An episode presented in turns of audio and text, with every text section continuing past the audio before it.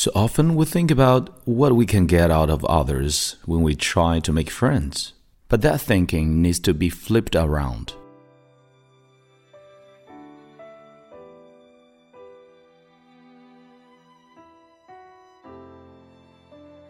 嗨，朋友你好，欢迎收听英语美文朗读，我是你的朋友孟非 Phoenix。今天和你分享的文章叫做《如何在逆境中交到朋友》。How to make friends and connect with people in challenging times.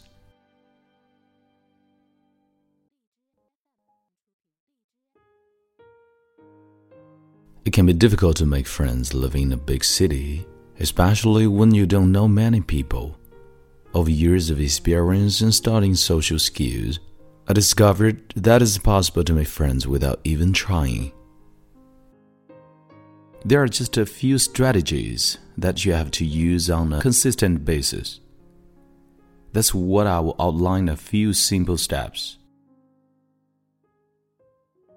1. Be seen without trying to get attention. You don't have to say anything witty or interesting to get people's attention. All you have to do is place yourself in environments where people will see you. This can be done anywhere you go such as the supermarket or your yoga studio. Number two, use the power of listening. There's an interesting phenomenon that occurs when you listen to other people. They will keep talking. Just keep giving them good eye contact and show with your body language that you care. Listening is a mechanism to build trust and likability. Number three, Think about what you can give to the other people. So often we think about what we can get out of others when we try to make friends. But that thinking needs to be flipped around. Try offering a piece of helpful advice or invite someone you just met to grab coffee or lunch with you the following week. Number four, always have three good stories to tell other people.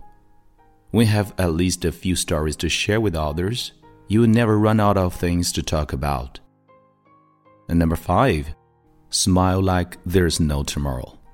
It may not be natural for some of us to smile, but a smile is one of the most attractive things that someone can display when they are meeting new people.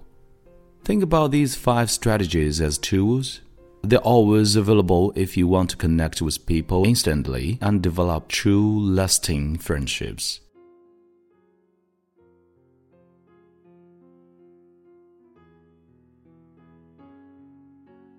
你现在收听的是英语美文朗读，本期节目到这里就结束了。欢迎你在微信订阅号搜索关注“英语美文朗读”，来和我一起邂逅更多暖声美文。